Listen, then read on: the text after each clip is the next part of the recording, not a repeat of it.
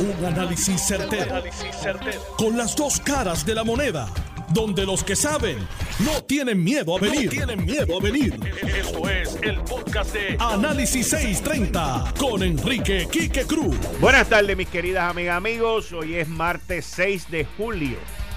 Dentro del el silencio político que vamos a estar viviendo este mes y la posposición de varios proyectos de ley que están en la legislatura que tienen que ver con perspectiva de género y lo que le quieren atosigar a como dé lugar a menores de edad en las escuelas, es importante que escuchemos todas las partes. Este sonido que voy a compartir con ustedes me lo, me lo enviaron y le agradezco mucho a la persona que me lo envió porque ofrece otra área de conocimiento.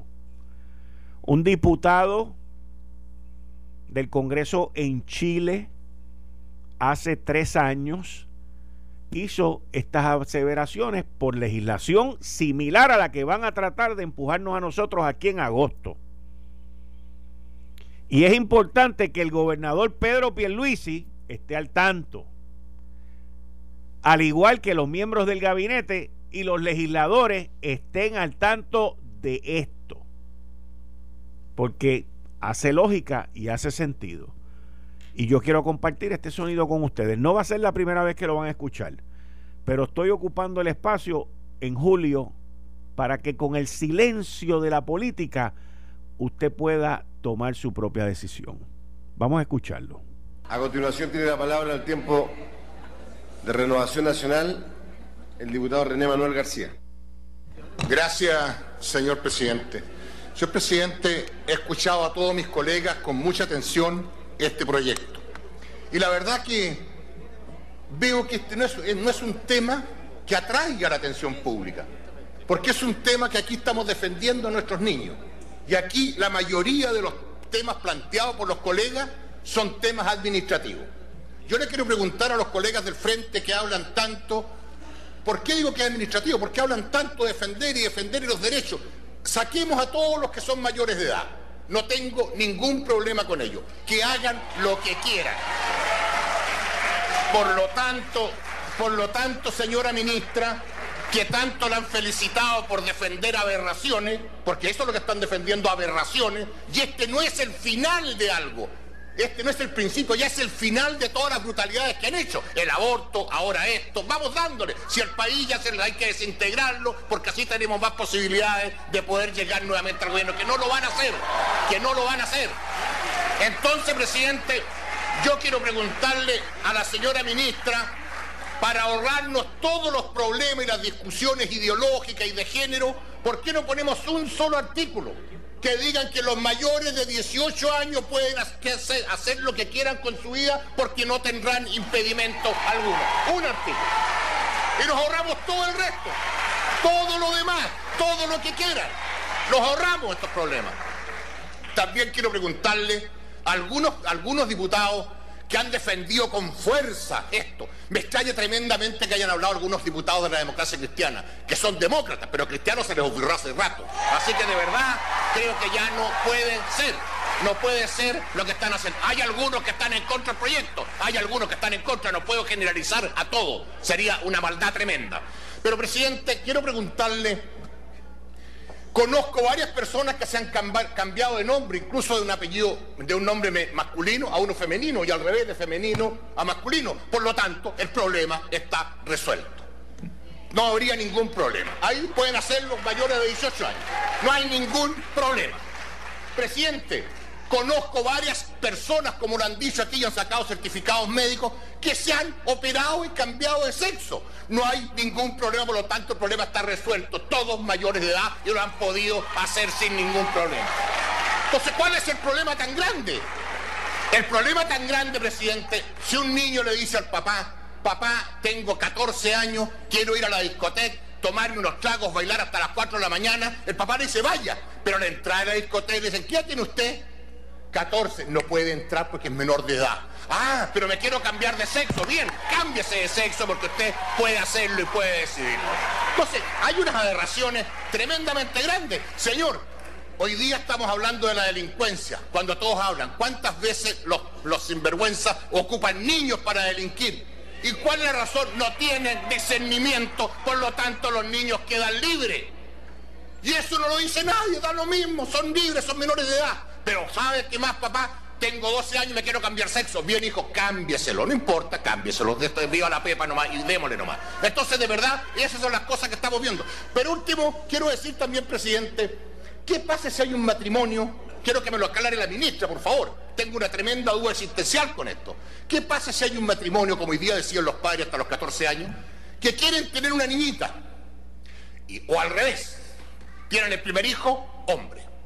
Segundo hijo, hombre. Tercer hijo, hombre. Y se junta el matrimonio y dice, el niño de cuatro lo vamos a hacer mujer, porque queremos tener una niñita. Decisión de los padres, pues. Decisión de los padres. Y eso es lo que están haciendo. Eso es lo que están haciendo. Da lo mismo lo que piensen, lo que pifien, lo que pataleen, lean el proyecto. O sea, ¿sabe qué más? ¿Sabe qué más? No hay nada peor que estos proyectos ideológicos.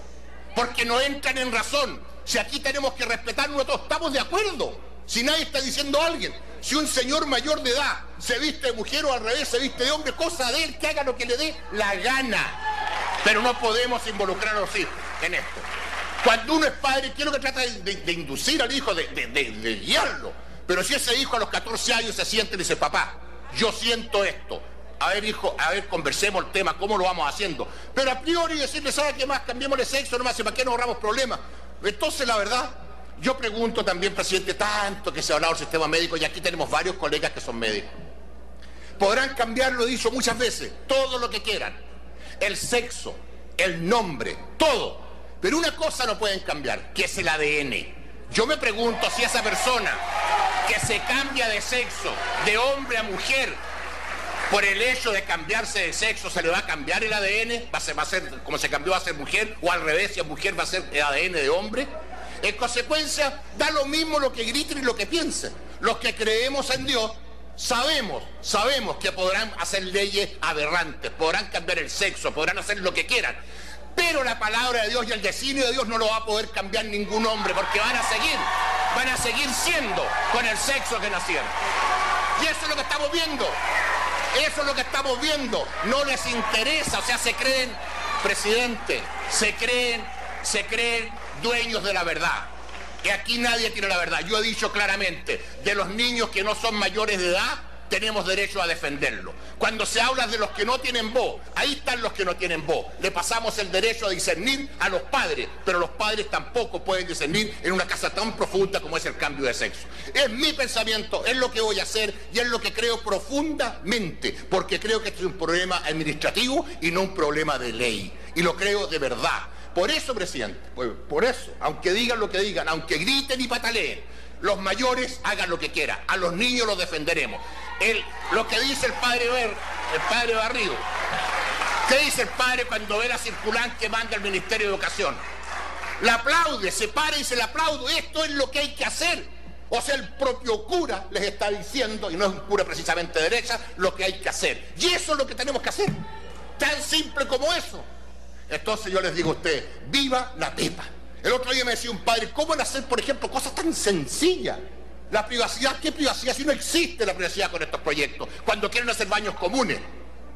Una niñita metida con los hombres, o al revés los hombres con la niñita, da lo mismo, que se miren si es lo mismo. No, señor, hay que tener cierto pudor con la niñita, por lo menos hasta que puedan discernir o puedan tener derecho a ver lo que ellos quieren. Por eso, presidente, por eso, por eso, presidente, que creo de verdad que no hay que felicitar mucho a la ministra. Y cuando alguien dice, y cuando alguien dice que estos proyectos emblemáticos deberán ir a un plebiscito, ¿por qué? ¿Por qué no lo tiran a un plebiscito? Porque saben que el 90% de la gente lo rechaza. Y lo rechaza, miren las encuestas, miren todo. Presidente, por último, para ir terminando, cada uno como parlamentario es responsable de sus actos y cada uno tendrá que respetar el voto de los otros.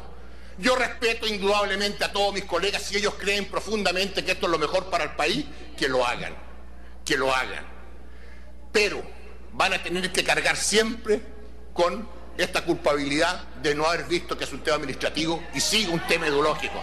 La presidenta Bachelet se dio cuenta a una semana, a una semana que termina su mandato que existía este proyecto, tuvo cuatro o cinco años parado en el Senado y aquí, y ahora dice, ¿sabe qué más? Este es un proyecto emblemático, tenemos que ponerle primera prioridad. Qué bien, qué bien, una semana. Bueno, presidente, es lo que pienso, es lo que digo y presidente, con mucho, con mucho orgullo, voy a votar en contra de A a la Z. Gracias, presidente, dicho. Eso, mis queridas amigas amigos, ocurrió hace tres años. Hace poco me lo enviaron a través de las redes y lo escuché varias ocasiones porque podemos estar a favor o en contra de lo que el diputado chileno René García dijo hace tres años. La razón por la cual traigo el tema y traigo el sonido es que esto va a ser un tema de discusión en esta isla de aquí a 30 días, primero. Segundo, lo que el diputado habla de dejar afuera a los menores de 18 años tiene toda la lógica y el sentido común del mundo. Si no son adultos para votar, si no son adultos para comprar bebidas alcohólicas, si no son adultos para entrar en el ejército de los Estados Unidos, para entrar en la policía de Puerto Rico, ¿qué hacen adultos legislando por cosas y situaciones que estos niños y estas niñas no entienden o no saben. El discrimen no importa la edad que tú tengas, no es permitido.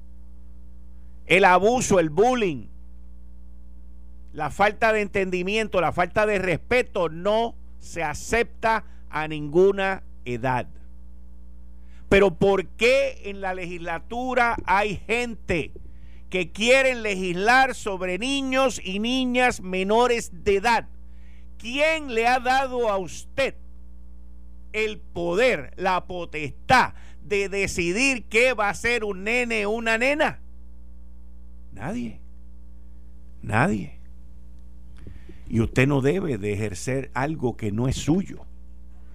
Y mucho menos sobre alguien que no tiene nada que ver con usted.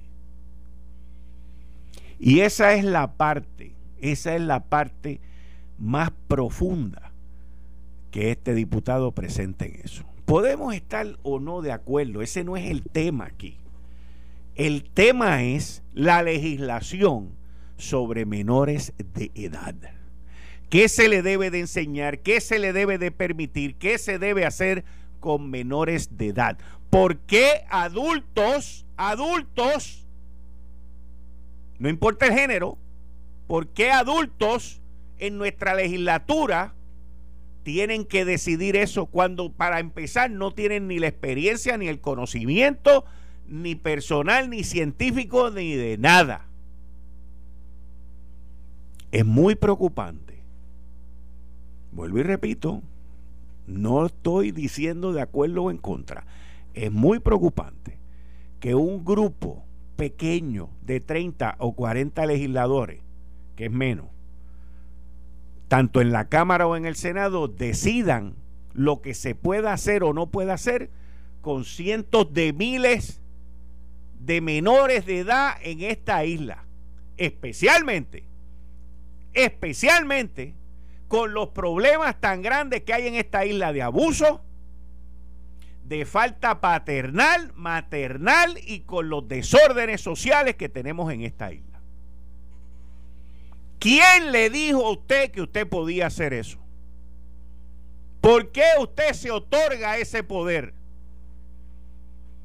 Y el gobernador Pedro Pierluisi y su miembro de gabinete tienen que estar al tanto y atentos a esta situación. Y aprovecho el silencio político que hay en esta isla para traer ese tema.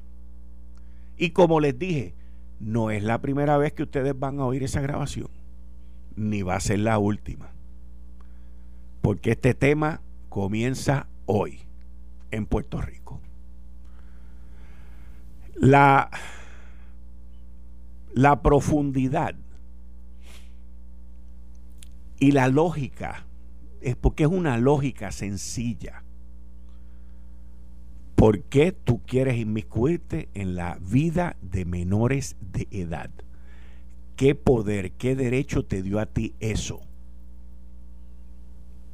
Esa es la pregunta antes de ir al próximo tema y al próximo paso. No va a ser la primera ni va a ser la última vez que ustedes van a escuchar esto. Entrando en el próximo tema, los abogados de Ricardo Rosselló y del Partido Nuevo Progresista, algunos de ellos compañeros míos aquí en Noti1, otros no, han decidido ir mediante un recurso directo al Tribunal Supremo. Yo no soy abogado, vamos a estar claros de eso, siempre lo digo aquí tranquilamente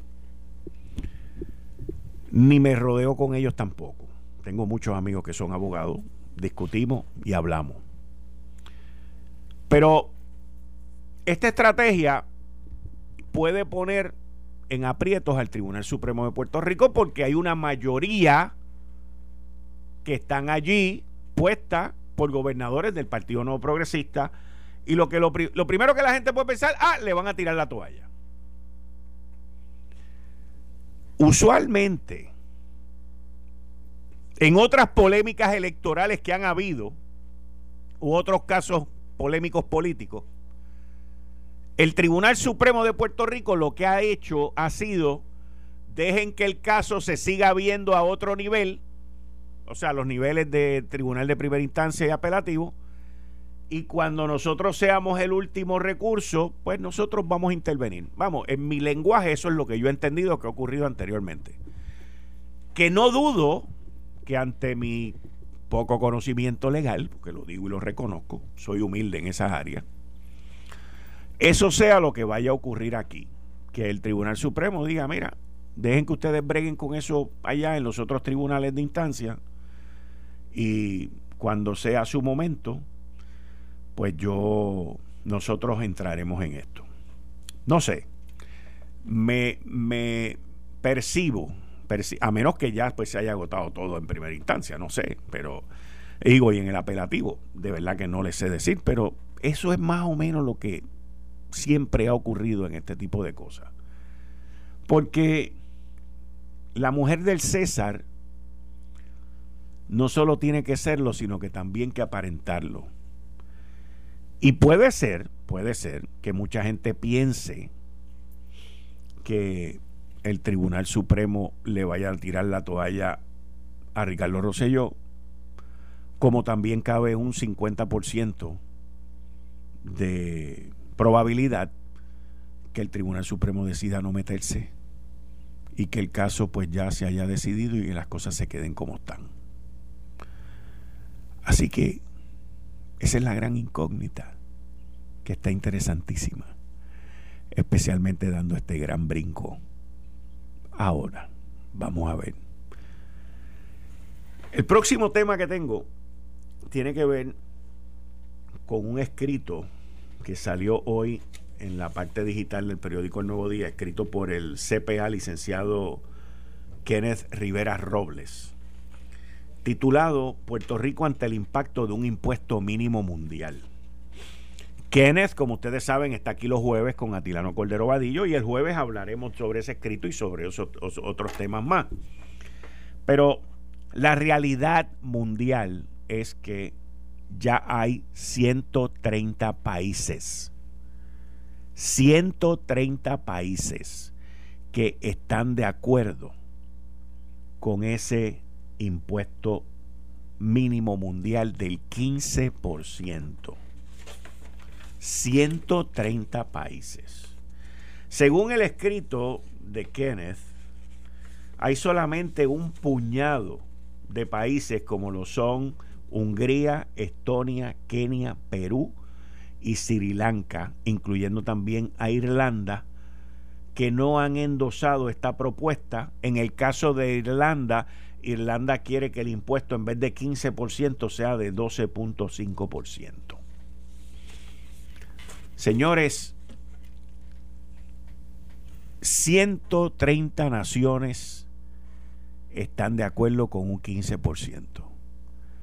Es hora ya, es hora ya que Puerto Rico se abra al mundo, incluyendo a los soberanistas y los independentistas, que son los primeros que hablan del mundo y de los tratados y de las naciones y de las vainas, de que Puerto Rico le queda poco tiempo, al igual que los estadolibristas,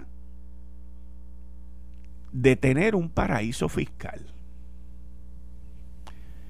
Y es hora ya de que nos demos cuenta de eso, de que nos entendamos que no somos el ombligo del mundo y de que las cosas en Puerto Rico no se pueden seguir haciendo como se hacían en 1952.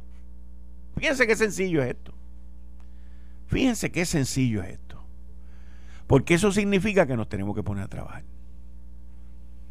Así de sencillo. Eh, estás escuchando el podcast de Noti1. Análisis 630 con Enrique Quique Cruz. Buenas tardes, acabo de recibir, eh, gracias a un colaborador, eh, el apelativo le dio auxilio jurisdicción a Rosselló y se procede con su juramentación. El apelativo. El apelativo. Y entonces, ¿y dónde queda el proceso del Supremo? No me preguntes a mí, lo más probable es que le digan que no, porque ya le dieron auxilio jurisdicción. Ok. Está interesante esto, porque es que, digo, en términos legales, lo que yo leí era que habían ido al Supremo. Sí, bueno, este... Eh, Supremo que vea su caso. Abogados de Ricardo Rosselló le piden al Supremo que vea su caso. Pero ¿y qué fue? ¿Que alguien, también lo metió en el apelativo? Eh, esto fue el PNP que fue el apelativo. Y entonces, no entiendo. Entonces, ¿Y qué pasa con ese auxilio que pidieron el Supremo? ¿Es inválido? Eh, no, el Supremo dirá lo que tenga que decir, que probablemente sea no al lugar, o, pueden decir que es este eh, académico porque se les concedió allá abajo. eso. Pues eso es lo que te digo, que usualmente lo que el Supremo hace en este tipo de situación es que se vea eso allá abajo y si yo tengo que intervenir, intervengo. Exacto. Eso es lo que acabo de decir ahora, es el análisis que acabo de hacer ahora. Sí, pues, este, ya sabes. Es, importante también saber el panel de jueces que vio eso. Eh, déjame ver. Este. Ok, vamos a ver. Eh, juez Rodríguez Casillas, la juez Romero García y juez Candelaria Rosa. Ok. Ese último fue el que sustituyó a Gina Méndez, que fue la que la esposa, es la esposa de la jueza presidente, que obviamente dijo, mm, esto va para, para allá arriba, así que mejor yo me salgo, que es lo más prudente.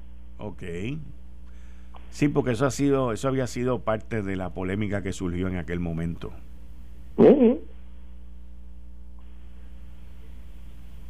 Hmm, interesante. O sea que ahora el Supremo no tiene que ver el auxilio que le pidieron. Bueno, depende. Si lo que le pidieron fue el auxilio y no solamente, por favor, vea esto completo, pues sí. Pero si le pidieron la certificación intrajurisdiccional, pues podría entrar. Ok, ok. Interesante. Veremos lo que pasa. Sí, vamos a ver, vamos a ver. Eso acaba de ocurrir ahora.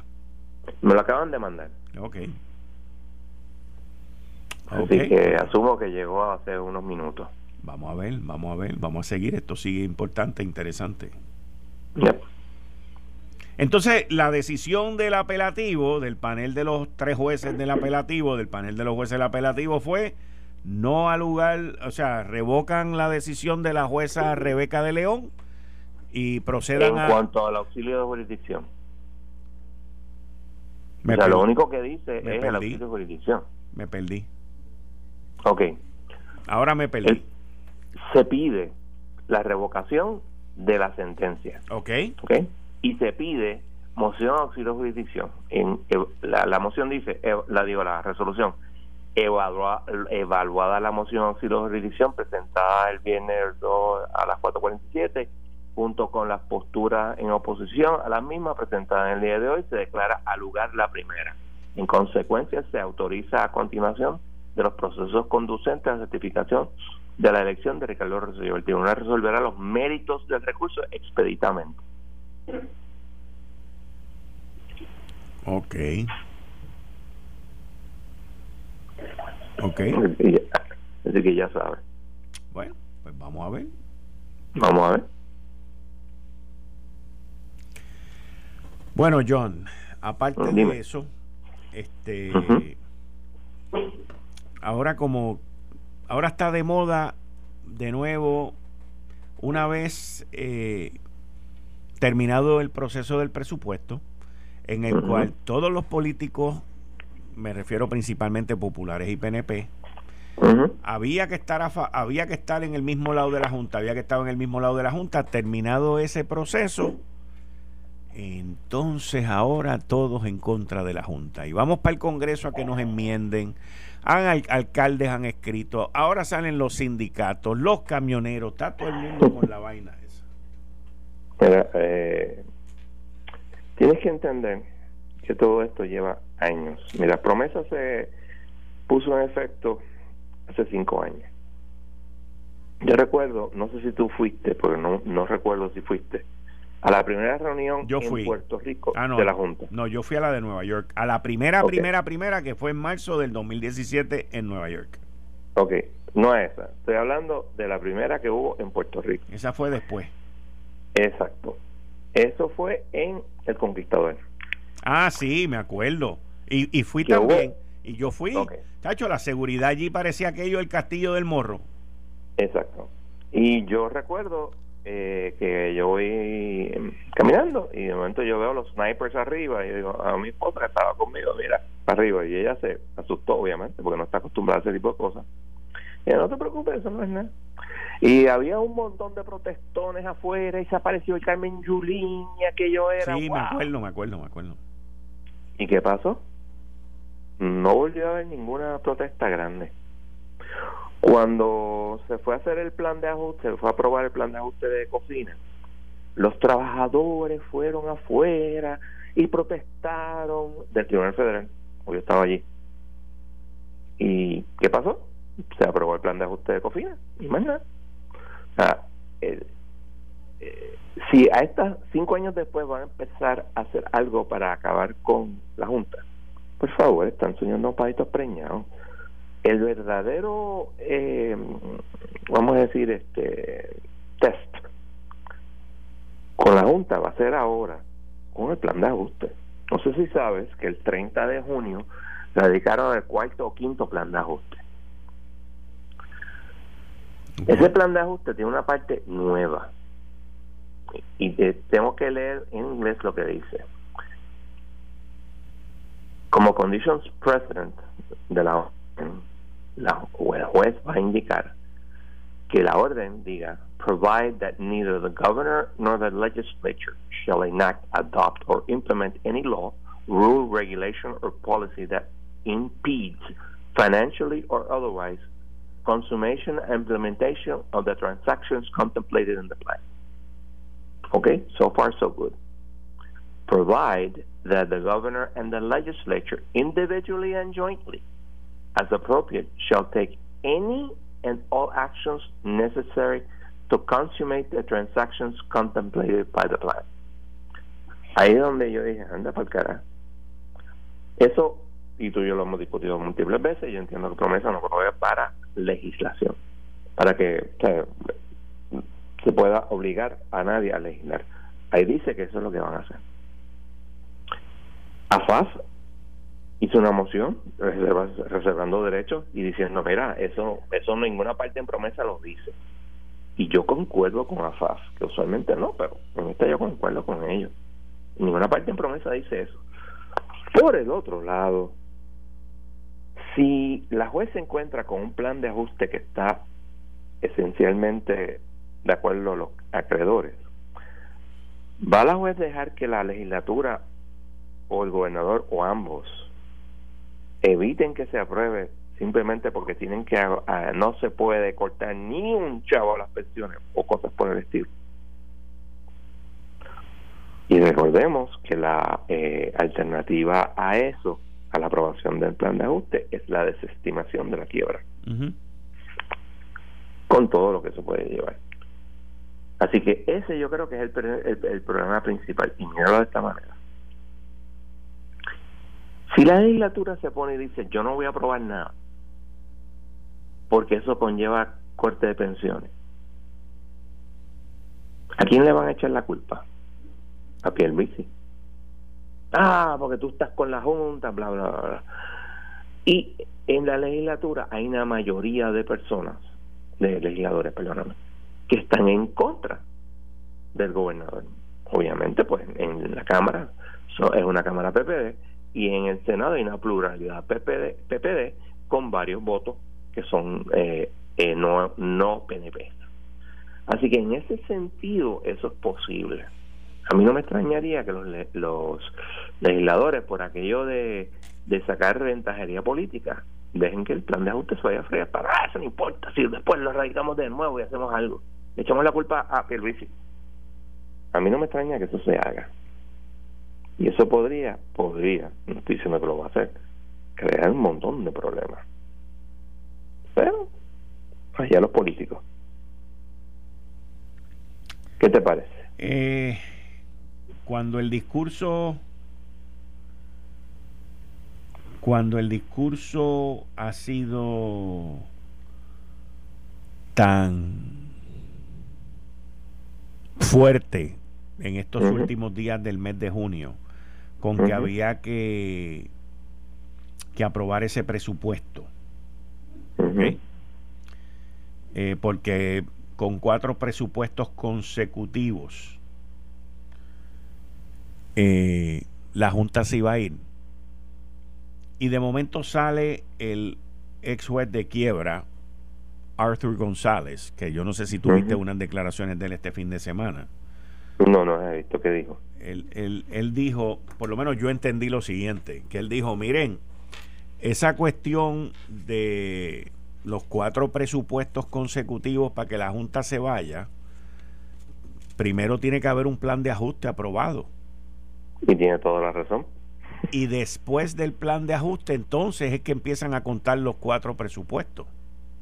Los cuatro presupuestos, y todo esto lo dijo este Yaresco, es que cuando, si ese plan de ajuste se aprueba, como se supone octubre, noviembre, por ahí, entonces se va a enmendar el, presupuesto para incluir el pago de la deuda, porque la deuda se tiene que empezar a pagar con este presupuesto. De, ese, de esa manera, y esa es la única manera que tú vas a poder tener un presupuesto balanceado según la Junta. ¿Por qué? Porque balanceado quiere decir no solamente ingresos y egresos, sino que está pagando deuda. Y eso es lo que los políticos no quieren ni mirar. Pero esta gente lo que estuvieron vendiendo aquí antes del presupuesto fue otra cosa. Pues chicos, tú sabes. No, no, yo sé.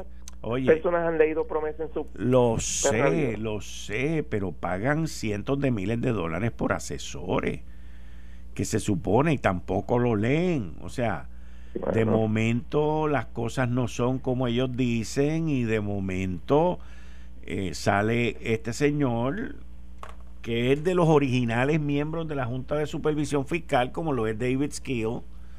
Y, acuérdate que él fue juez de y fue juez de, quiebra, o sea, y él viene en una quiebra. y él viene y dice, miren, aguántense un momentito, eso que le están diciendo ustedes por ahí, eso no es así.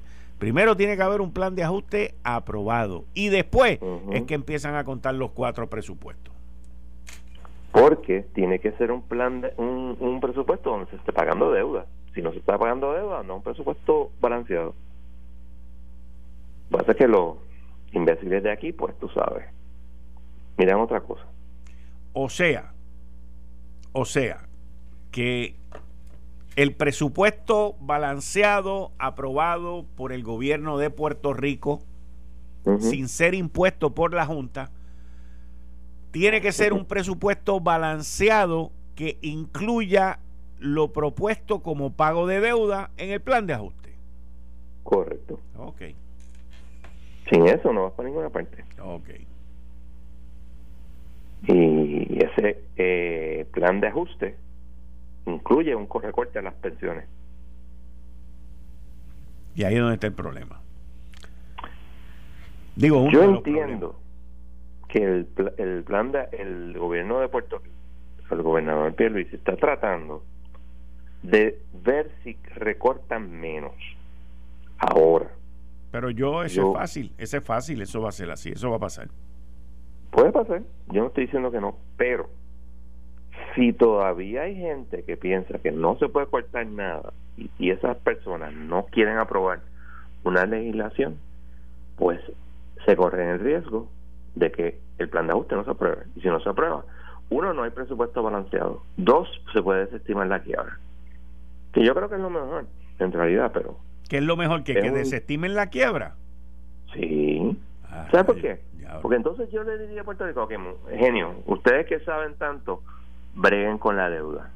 Entonces, cuando empiecen las sentencias en su contra y, y, el, y la imposición del artículo 6, sección 8, donde primero tú pagas la deuda y después pagas todo lo demás, pues entonces hablamos. Entonces la Junta no va a ser tan mala como ellos decían. Pero, pichón, obviamente yo no creo que eso ocurra. Como te dije, yo no veo a la juez Swain frente a un plan de ajuste esencialmente aprobado por los acreedores, dejando que los políticos dejen eso echar, eh, irse por la borda. Pero tampoco, tú sabes, es eso seguro. ¿Y cómo, ¿Y cómo tú tomas el comentario que ya lo ha hecho en par de ocasiones de parte del gobernador Pedro Pierluisi de que a los pensionados ya le han recortado cerca de un 20% de su... Eh, eso no es correcto y la, y la Junta no se lo va a aceptar. No. Ok. No, no, no se lo va a aceptar. Eh, Digo, porque a, a, los pensionados le han eliminado que si los bonos de las medicinas y los bonos de Navidad y los bonos de no sé qué y no sé qué y no sé qué. O sea, ellos le han eliminado ciertas cosas.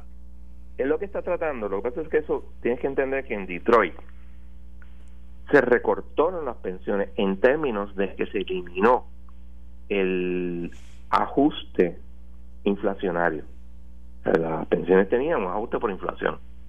Al eliminarse eso, pues obviamente estás eliminando parte de, de la pensión. Y él está tratando de hacer esa, esa eh, relación para poder convencer a la juez de que eso no se puede hacer. Pero hay otro problema. La juez no, no puede cambiar el plan de ajuste. La juez puede decir, mira, este, esto es el bonus contention y yo no veo por qué no se puede cortar un, recortar esa, ese recorte un poco más. Eso, eso lo puede decir.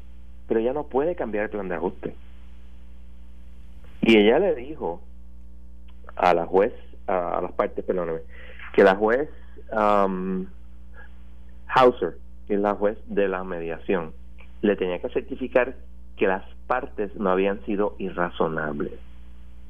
Asumo, y yo asumo inmediatamente, que ella se estaba refiriendo precisamente a las negociaciones, que imagino que existen, porque yo no soy parte, sobre recorte de, la, de, la, de las pensiones. Y el que diga que, la gente es mala o está recortando pensiones, la Junta está tratando de proteger las pensiones. Porque son acreedores no asegurados que ellos, la Junta, permitieron que se les siguiera pagando cuando los acreedores asegurados no se les pagó. ¿Ok? Eso es bien importante. Y si tú vas a, a, verdaderamente a pelear el asunto, pues los acreedores pueden mira, tú tienes que cortarle más, porque estos son acreedores no asegurados, yo soy un acreedor asegurado. De momento ha estado oculto, pero si tú insistes podría pasar eso. Y podrían haber hasta recortes mayores. Otra cosa que los fabulosos genios de Puerto Rico no entienden, el plan de ajuste establece que si tú tienes un sobrante mayor del sobrante que se supone que tenga, o sea, un surplus, tú puedes usar parte de ese sobrante para pagar pensiones. En otras palabras, dar dinero a los que tú les cortaste. Pero eso no te lo menciona. ¿eh? Porque imagínate, Dios libre que, que, se explique algo como es, que, que vaya a, a, afectar el discurso erróneo que ellos hacen. Ok. Pero y hablando de, de artículos, no sé si viste el del ex juez de quiebra, Carlos. Oye, también me lo leí y lo encontré interesantísimo y buenísimo también. No, no. Eh. Él, él, fue juez de quiebra por mucho tiempo, una persona eh, dedicada a business como abogado por muchísimo tiempo antes. Después fue juez de quiebra y tiene toda la razón. Esa pelea entre el gobierno y la Junta no ayuda al plan de ajuste en nada. De hecho, esas partes que yo te leí ahí de, del plan de ajuste nuevo son consecuencia directa de la objeción de AFAS al plan de ajuste, al plan de ajuste anterior. Eso no, pero es que aquí no explican cómo van a, establecer bajo la 305, bla, bla, bla. Y aquí le contestaron. Nosotros vamos a decir que tienen que obligarlos a ustedes a, hacer lo que tienen que hacer. Bueno, repito, yo no, estoy, yo no creo que se pueda, pero, pero ahí está, en blanco y negro. Wow. Y este, estamos, estamos en, en el momento más crítico, estos próximos meses, un momento más crítico para la quiebra de Puerto Rico. Y tú tienes que mirar the big picture. Sí, está bien, estás cortándole 10%, eh, 8.5% a, a pensiones más altas. y puede ser, especialmente para los menos, vamos a decir, lo que se ganan 1.500 pesos, pues estamos hablando de, de chavo, especialmente en el tiempo inflacionario. Pero por el otro lado, es que mirar el big picture. ¿Qué tú prefieres? ¿Que se desestime la quiebra? Yo honestamente el, que se desestime la quiebra sería una debacle y una botadera de cientos de millones de dólares para volver a empezar, que nos va a costar más caro de lo que nos ha costado hasta ahora. Es 1.5 billones de dólares ha estado Eso es un número uno. Número dos, yo tengo mis dudas de si tú puedes radicar nuevamente. Porque a menos que tú tengas un, un plan totalmente diferente, tú no puedes este, en realidad hacer un, una nueva quiebra. Promesa no lo prohíbe, vamos a hacer ahí. Pero, o sea, este, recordemos que el tribunal le quiere un, un court of equity. Y no sé si sabía que la juez Swain ahora es la juez presidente del Southern District of New York, de todo el tribunal de Nueva York federal el Southern District, que tú sabes que está en la ciudad de Nueva York, que es el, el tribunal en términos de business más importante de toda la nación. Hay dos tribunales sumamente importantes. Uno es el, el District Court de DC, porque obviamente están todas las agencias federales, y el segundo es el Southern District, porque ahí están las agencias de Chavo. Hmm. Y, y, y no, eso es no es un trabajo fácil. Wow, wow, wow, wow. Yo no sé, yo veo muy difícil que eso lo desestimen. Tú siempre has dejado la puerta abierta porque claramente es una opción que está ahí y puede suceder. Yo no creo que pase tampoco, vuelvo y repito. Sí, pero es una opción que está ahí, que tiene vida. Tiene vida. Y como dijo Carlos, las peleas no ayudan en nada. Ahora, sería. Eh, eh, esto va a llegar un momento y va a ser, creo que este año, en que la legislatura va a tener que tomar la decisión de qué es lo que van a hacer. Sí, exacto. O se paran en las patas y decir, no, yo no voy a aprobar nada. Porque si, si no aprueban nada, la Junta continúa aquí. Correcto, la Junta continúa. La quiebra de septiembre, pero la Junta sigue. Exacto. Y la Junta entonces podría vender, podría, perdón, podría venir con unos planes fiscales más agresivos y más fuertes de los que ha tenido hasta ahora. Claro. Porque más dinero para gastar no va a haber. El dinero está limitado. Y puede decirte, ah, bueno, como tú vas a recibir todos estos billones ahora de, de Medicaid, etcétera, pues entonces tienes en, de tu presupuesto, puedes usar todo esto para pagar.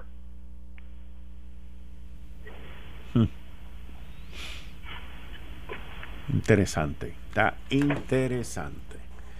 Bueno, licenciado Mott, nos mantenemos al tanto con el caso de Ricardo Rosselló, a ver cómo va a continuar esa, esa novela. No hay problema, cuídate. Muchas gracias. Ahí ustedes escucharon al licenciado John Mott, que está conmigo todos los martes, y si surge alguna situación, también lo llamamos y está con nosotros aquí en Análisis 6. Esto fue el podcast de Notiuno. Análisis 630 con Enrique Quique Cruz. Dale play a tu podcast favorito a través de Apple Podcasts, Spotify, Google Podcasts, Stitcher y notiuno.com.